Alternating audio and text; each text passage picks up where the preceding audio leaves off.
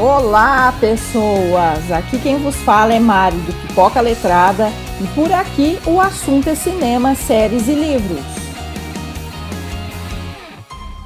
Quando uma pessoa se envolve com alguém fora do seu relacionamento, não se sabe ao certo que caminho está traçando. Muitas vidas foram marcadas por mentiras, inconsistências, inseguranças e contradições. A pessoa que você está loucamente apaixonado pode ser uma pessoa boa, mas também pode ser uma pessoa totalmente descontrolada, com hábitos de obsessão e perseguição. Casamentos e famílias são destruídos todos os dias. Traições e relacionamentos onde sequer o indivíduo conhece ao certo com quem está se relacionando relacionando. Brigas e assassinatos passionais acontecem todos os dias em todos os lugares do mundo. Esses comportamentos e atitudes te levam a paixões perigosas.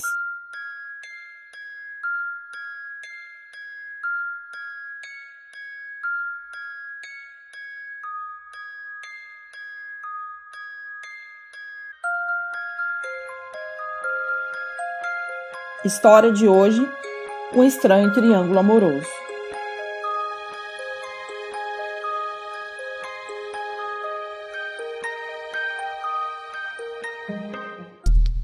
A gente percebe que as pessoas não sabem ou até fingem é, não saber o quão perigoso pode ser um bate-papo na internet. Mas a história que eu vou contar hoje de Thomas Montgomery vai apresentar uma notável reviravolta seguida de um final trágico.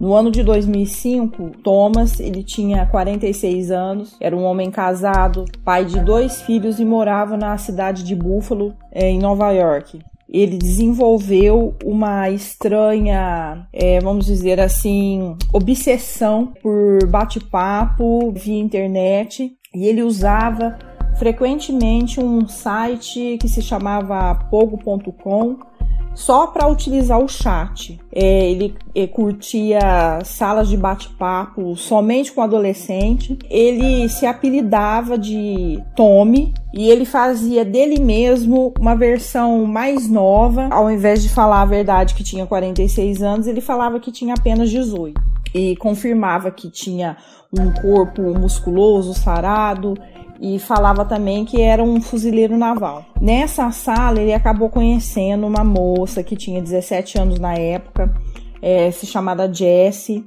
e ela era uma estudante de ensino médio e ela morava em West Virginia. Os dois acabaram se dando bem logo de cara e não demorou muito até que a relação deles extrapolasse ali o bate-papo. Eles ficaram amigos em redes sociais e trocavam mensagens instantâneas e acabaram também se falando por telefone algumas vezes. O Tommy compartilhou uma foto vestindo o uniforme da Marinha para poder se mostrar para a Jessie e ela também compartilhou algumas fotos dela é bem picante, né? Provocante. E a conversa dos dois acabou ficando séria. Eles acabaram dizendo um para o outro que estavam totalmente apaixonados, né? E que eles nunca tinham sentido aquele sentimento antes. Tom sabia muito bem que estava metendo os pés pelas mãos pelo fato de ser casado e ter dois filhos. E ele ficou totalmente obcecado pela Jessie e alegou que tinha plena consciência de que era ridículo ficar obcecado por alguém que ele na verdade nunca poderia ficar pelo fato de ele já ter um compromisso, uma vida paralela àquilo. Lá para março de 2006, a verdade acabou aparecendo. É, a Jessie enviou uma mensagem é, para o Tom bem na hora que uma das filhas do Tom calhou de estar no computador naquele exato momento. A menina, desesperada, é, não soube muito o que fazer e, no desespero, ela acabou falando para a mãe. E não demorou muito para a esposa pegar o pacote, descobrir que ali dentro tinha carta secreta, tinha foto, presente, tinha até uma coleção de calcinhas é, da Jessie. A mulher certamente ficou furiosa e enviou uma carta endereçada ao remetente, que no caso seria no endereço da Jessie, é, com uma foto da família para que a Jessie soubesse que na verdade o Tommy não era um garotão de 18 anos e sim um quarentão que é casado e que tem duas filhas. Mas depois disso a esposa do Tommy acabou se separando dele, então o circo foi armado. Depois da Jessie já saber toda a verdade, naquele lugar onde ela batia papo, onde ela começou o Tommy, ela seguiu os amigos dele ficava especulando a verdade. Aí ela conheceu um rapaz chamado Brian, ele era amigo do Tommy e tinha em comum o trabalho, eles trabalhavam junto. O Brian tinha só 22 anos. Ele confirmou a verdade para ela que o Tommy realmente era casado e que tinha filha e que tinha idade superior a 40 anos. Então a Jess ficou com raiva e terminou com o Tony e ele ficou arrasado. É, ela começou a conversar com o Brian né, nesse bate-papo descaradamente. O Tommy acabou demonstrando ciúme e ódio pelo é, suposto casal, né? Porque eles estavam se conhecendo, estavam tendo um relacionamento virtual. E não bastasse ela ter terminado com ele, os dois ficavam ridicularizando o Tommy no bate-papo, defamando ele, falando que ele era velho, que ele era casado, que ele era pedófilo. E a Jessie dava também a intenção de que estava tentando fazer o Brian de bobo. Na verdade, ela não queria nenhum nem outro, mas ela ficava meio que amarrando o negócio. A tensão entre os dois no trabalho ia aumentando mês a mês e deixando o clima pesado e, e alguns dos colegas de trabalho deles é, já estavam a par desse estranho triângulo amoroso e o Tom ameaçava o tempo inteiro o Brian.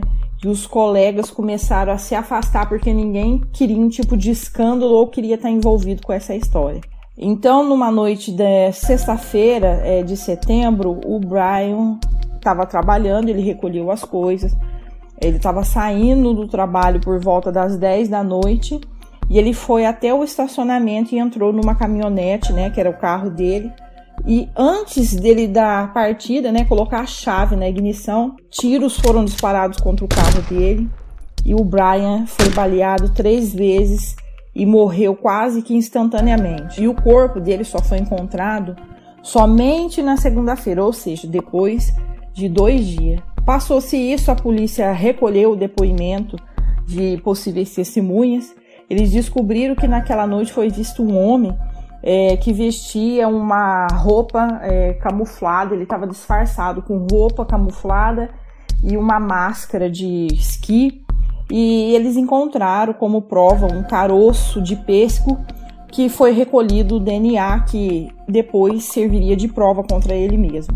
A polícia correu para a casa da Jessie para avisá-la é, de que ela também corria perigo, porque se ele assassinou o Brian, provavelmente ela seria o próximo alvo. E lá, quando bateram na porta, é uma mulher chamada Mary, que tinha idade de aproximadamente 45 anos, abriu a porta para receber a polícia. E a princípio a Mary disse para os policiais que a Jessie não estava em casa, mas quando ela soube é, do motivo da visita, ela ficou totalmente transtornada e por fim ela acabou resolvendo abrir o jogo e confessou que era ela que vinha se comunicando com o Brian e o Tommy ao longo daquele ano e que ela enviava fotos picantes e provocantes da própria filha, que tinha 17 anos, que realmente se chamava Jessie. Depois que explodiu essa história, a filha da Mary não quis mais falar com a mãe e o marido dela acabou se divorciando dela. Tony foi condenado a cumprir 20 anos de prisão.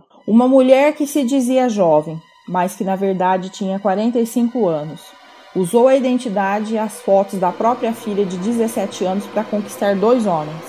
Dois homens que foram enganados e feitos de bobo e que tiveram uma vida destruída por uma mentira. Adultério de um lado, adultério de outro, e uma inocência de um rapaz de 22 anos que teve a vida interrompida por ter entrado no meio de uma paixão perigosa. Essa é a nova série do Pipoca Letrada. Quer me enviar um comentário, pergunta, sugestão? Escreve nas redes sociais do Pipoca Letrada que eu vou passar agora. No Twitter, é arroba pipoca letrada, no Instagram é maribel.ds, no Facebook é facebook.com barra pipoca letrada podcast, o site é www.pipocaletrada.com ou me manda um e-mail que é mari.pipocaletrada.com e agora também Snapchat. O Snapchat é pipoca letrada. Por enquanto é só isso e até o próximo podcast. Bye-bye, everybody!